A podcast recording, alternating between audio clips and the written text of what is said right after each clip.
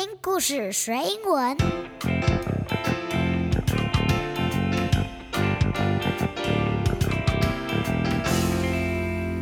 It's time for a story. Hello, boys and girls, families and friends. This is Sandy. 我是彩玉老师，欢迎你收听今天的听故事学英文 Podcast. Today, I'm going to teach you a very cute and silly song. 今天又是小朋友最喜欢的搞笑英文歌的时间哦。Today's song is about a bear who went over the mountain. 这是一首流传已久的英文童谣，也是美国的小朋友在夏令营的营队里面常常会唱的 camp song。 那这首歌的内容是关于一只熊，a bear。He went over the mountain。这只大熊啊，它要爬山，翻越一座山，去到山的另外一边。它要去做什么呢？它又会看到山的另一边有什么东西呢？让我们先来听一次这一首短短的、很轻快，但是又非常可爱的歌曲哦。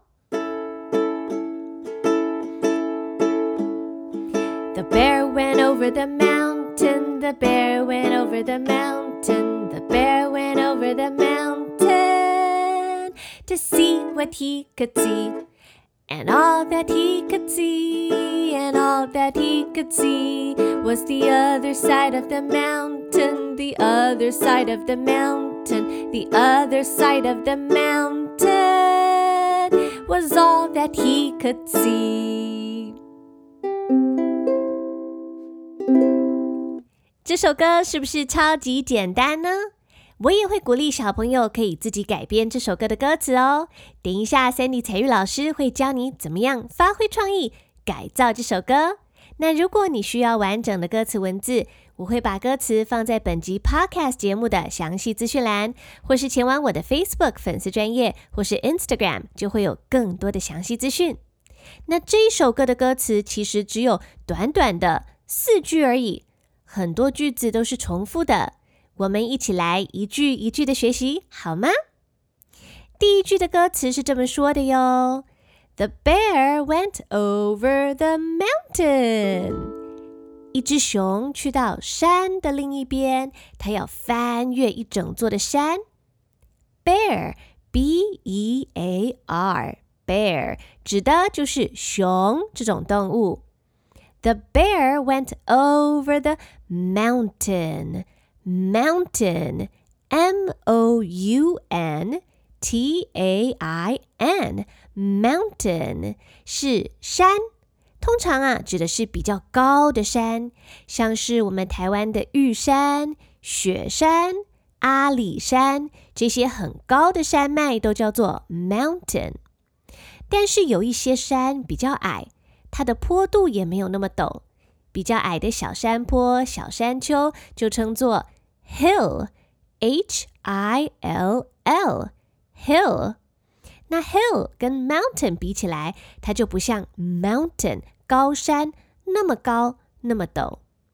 So the bear went over the mountain。好，那这个第一句我们一起用唱的，一起来唱出来。The bear went over the mountain. The bear went over the mountain. The bear went over the mountain to see what he could see. 第二句的歌词就是说啊，to see what he could see。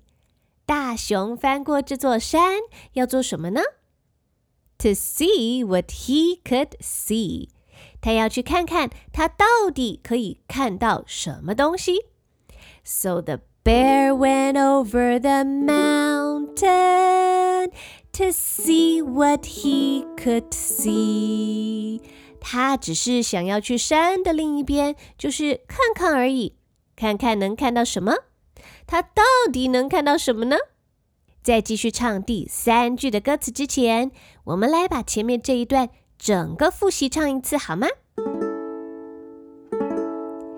？The bear went over the mountain. The bear went over the mountain. The bear went over the mountain to see what he could see. 接下来第三句的歌词是说呀，And all that he could see，他翻越这座山之后，all that he could see，这只大熊它所能够看见的就是啊，was the other side of the mountain，就是山的另一边罢了。The other side，other 就是另外的意思，side 就是 面或是边的意思。The other side，另一边，另一面。The other side of the mountain，就是山的另一边罢了。So all that he could see was the other side of the mountain。熊所能看见的就是山的另一边罢了。What？唱了老半天，结果呀，这只熊爬到山的另一边， 就是为了看这座山的另一边长什么样子。他爬过去之后看了看，发现这座山的另一边看起来就是山的另一边的样子，是不是很像绕口令，对不对？Well, that's the fun part of the song, though it doesn't really make sense. It is just so much fun to sing.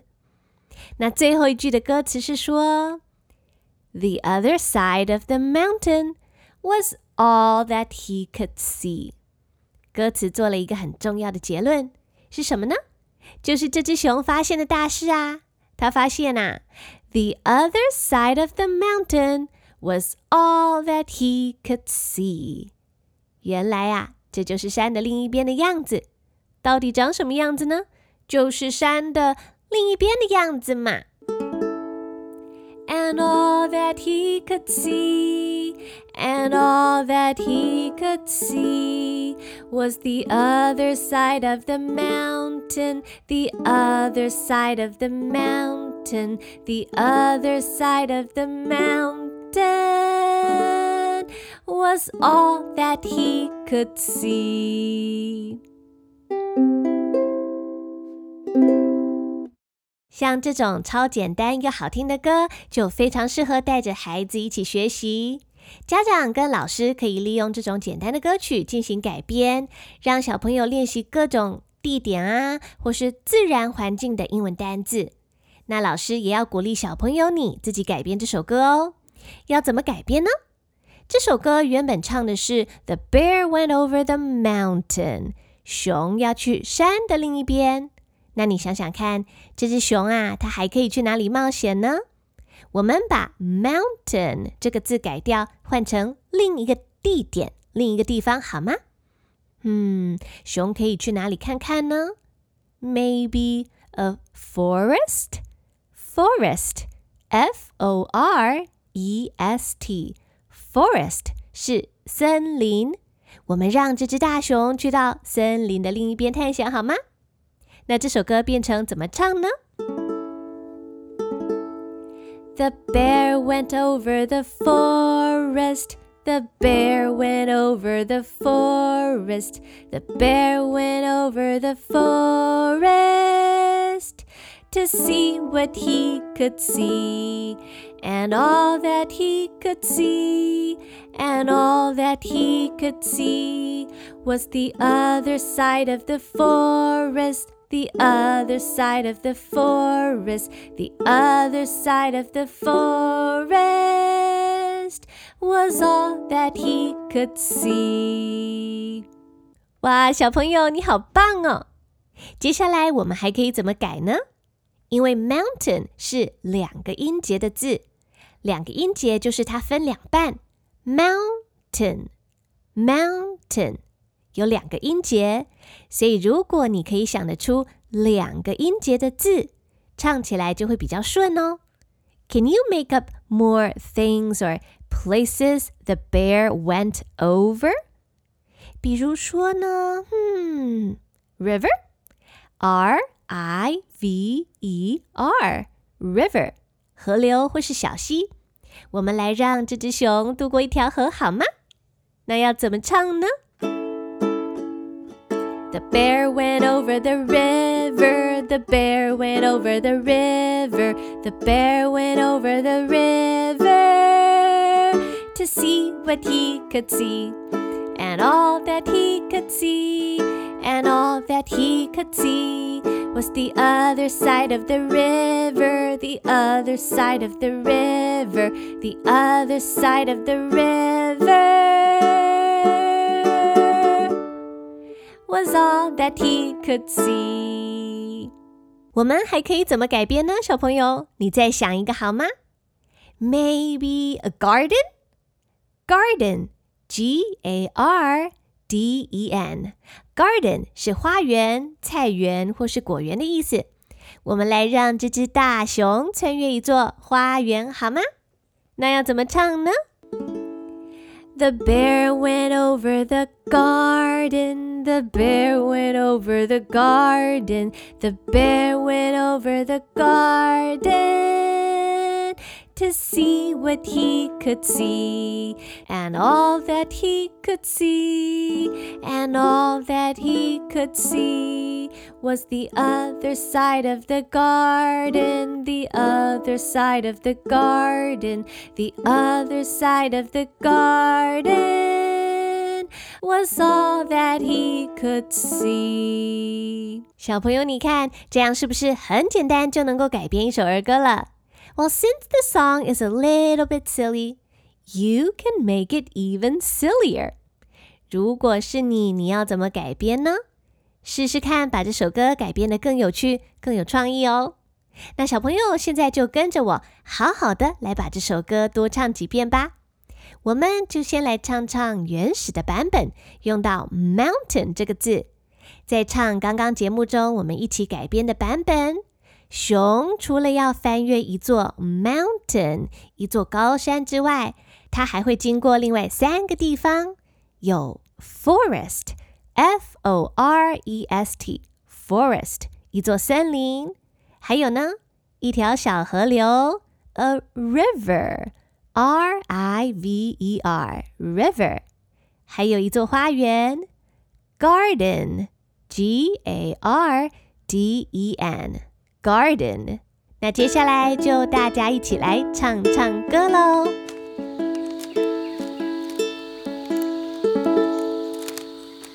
The bear went over the mountain. The bear went over the mountain. The bear went over the mountain to see what he could see. And all that he could see, and all that he could see was the other side of the mountain, the other side of the mountain, the other side of the mountain was all that he could see.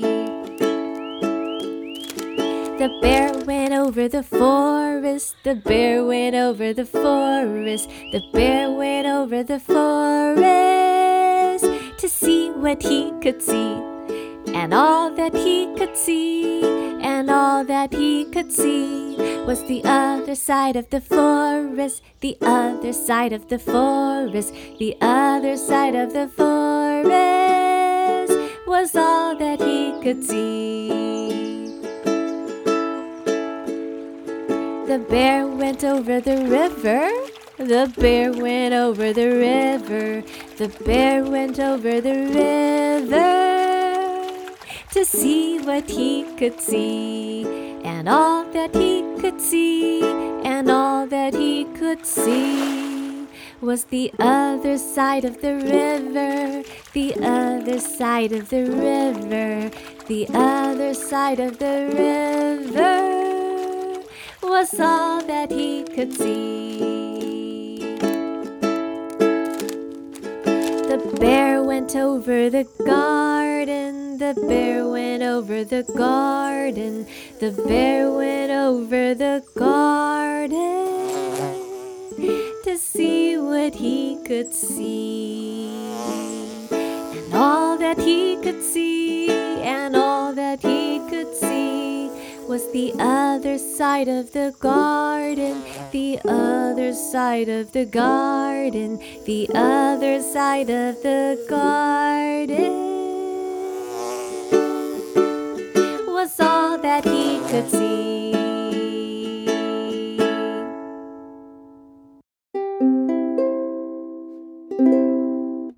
Hello, kids, families, and friends. This is Sandy. 我是彩玉老师。如果你家的小朋友喜欢听我说故事，也喜欢弹乌克丽丽、唱歌的话，一定要把握 Sandy 的线上课程。听 Sandy 说故事呀，学英文，启发儿童、能力。我会使用一套读本。Alphabet Reader Treasure 作为教材，还会把这里面的二十六本书改编成二十六首好听的英文乌克丽丽弹唱歌曲。另外，我还编了十三本延伸的原创读本，以及每堂课的趣味学习单，要拉近孩子跟英文之间的关系，建立学习兴趣。目标是上完课之后，小朋友可以接受并听懂简单的全英文课程，建立基础的独立阅读能力哦。所以欢迎所有四到十岁的小朋友加入我的课程。课程募资将到十二月十六号，越早买越划算，一定要尽早把握。那请各位喜欢我的听众，一定要透过 Podcast 资讯栏的专属链接订购课程，这样可以帮助 Sandy 获得比较好、比较多的资源，继续为小朋友制作免费优质的英文学习 Podcast。详细的折扣码，请前往本集 Podcast 的详细资讯栏查询。那今天的节目就到这边结束喽，希望大家都听得开心。And don't forget to come back next week for another fun English story. I'll see you in the next episode. Goodbye, friends. It's time to say goodbye. Bye bye, butterfly. See you later, alligator. In a wild crocodile.